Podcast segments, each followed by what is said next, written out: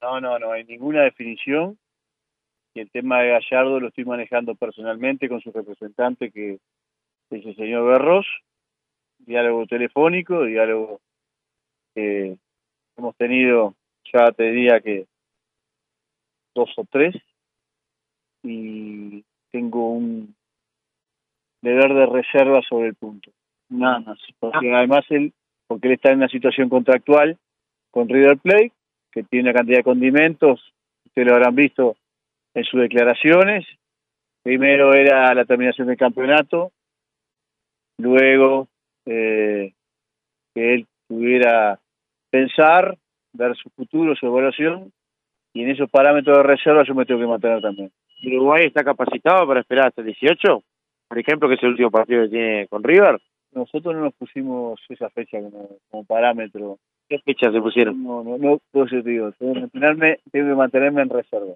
Eh, en caso de, obviamente, los nombres uruguayos que siguen corriendo, el tema de Aguirre, Alonso, eso se va a charlar con ellos puntualmente, eh, va a tener reuniones puntualmente vos en este caso con ellos. La estrategia la estamos manejando muy en reserva y la estoy manejando. Este, mi deber es la reserva en este caso porque es un tema muy delicado y no le podemos cerrar. O sea, todavía no podemos decir ni plazo, nada. Estamos estamos en los tiempos que nos que nos dimos, no teníamos apuro de hacerlo en 10 días, no tenemos toda la vida para hacerlo tampoco, pero estamos dentro de los plazos. Eh, lo otro, en cuanto a todo lo que se habló, el tema de las amenazas, ¿cómo lo tomaste vos? ¿Cómo, cómo vienen tus procesos también? Con un tema que es muy delicado y que obviamente repudiamos todos. Bueno, muchas gracias eh, por la pregunta. Las, las amenazas que recibimos las trasladamos en denuncia a Fiscalía el lunes pasado. Allí está ahora y em, obviamente para no entorpecer ningún tipo de investigación no quiero hacer mucha mucha declaración sobre el tema. Lo que sí tengo que agradecerle a todos los que me han enviado su solidaridad. Para mí es un tema que responde a algún elemento aislado, gente que, que no conoce los límites de la actuación personal y que no conoce los límites de lo que es el fútbol, por lo tanto lo tomamos eh, con la gravedad que tiene, pero con tranquilidad porque está en manos de quien debe estar la denuncia. Eh, Nacho, conclusiones de lo que dejó la Copa, por último, del pasaje por acá a Libertadores. Ah, yo creo que fue estupendo, ¿no? La Asociación Uruguaya de Fútbol metió un golazo con este este proceso ya muy reservadamente lo fuimos haciendo durante 60 días, te diría yo, el, el, poder ir acumulando finales, primero con la Libertadores, luego con la idea de hacer un hub y meter la Sudamericana también y luego con la posibilidad del femenino. Terminamos con tres finales que al país le dejado muchísimo. A la Asociación Uruguaya de Fútbol, que lideró todo el proceso desde el punto de vista de, la organización interna, creo que fue como legado, le deja un estadio centenario estupendo, un compartir una organización con los mejores del mundo, porque la verdad que el equipo que trabaja aquí es el mismo equipo que organizó Copa América, el mismo equipo, parte del equipo que organizó el Campeonato Mundial, por ejemplo, quien estuvo a cargo de todo lo que es el mantenimiento de cancha, el armado de la cancha en el Estadio Centenario, estuvo, actuó en tres mundiales, que es este, la señora Maristela Kuhn.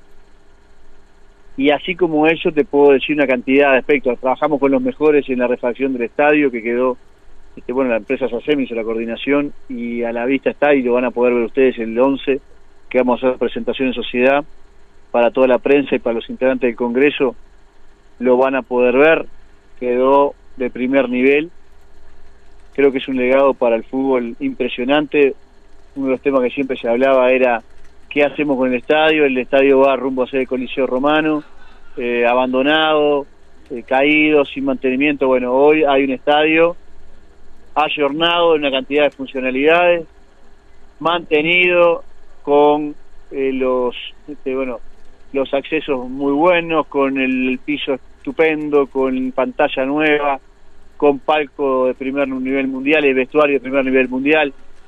Eh, te podría decir, bueno, las luces son las mismas que están poniendo en el Bernabéu en este momento, el mismo tipo de foco, el mismo tipo que están poniendo en ocho estadios de Qatar creo que lo que se deja en el estadio es hoy un auto de alta gama y creo que ahora el deber es cuidarlo y realmente para nosotros como fútbol dejó muchísimo, para el país dejó muchísimo, para muchos sectores le movió la aguja a esto, creo que fue clarísimo la semana, el fin de semana, la semana anterior, todavía hay gente de Brasil acá, así que creo que la ciudad también dejó cualquier cantidad, es todo positivo el ¿Estás viviendo el momento quizás más estresante de la era presidente? Digo por todo lo que fue cierre de campeonato, amenaza, obviamente el lado lindo de la Copa, elegir, elegir el técnico de la selección. Una locura, pero estamos estamos bien plantados y con serenidad para tomar las decisiones, ¿no? Eso es fundamental. Nos, ha tocado tomar decisiones muy duras.